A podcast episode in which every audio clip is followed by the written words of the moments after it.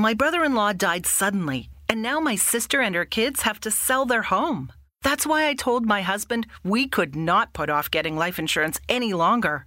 An agent offered us a 10 year, $500,000 policy for nearly $50 a month. Then we called SelectQuote. SelectQuote found us identical coverage for only $19 a month, a savings of $369 a year. Whether you need a $500,000 policy or a $5 million policy, SelectQuote could save you more than 50% on term life insurance. For your free quote, go to selectquote.com. SelectQuote.com. That's selectquote.com. SelectQuote. We shop, you save. Full details on example policies at selectquote.com slash commercials. Hola, yo soy Pau y soy gerente de desarrollo de negocio en Sistema B México. Hola, yo soy Pato y soy abogado especialista en ONGs y Project Manager en New Ventures. Soy Rodo Arenas, founder and CEO de Global Thinking.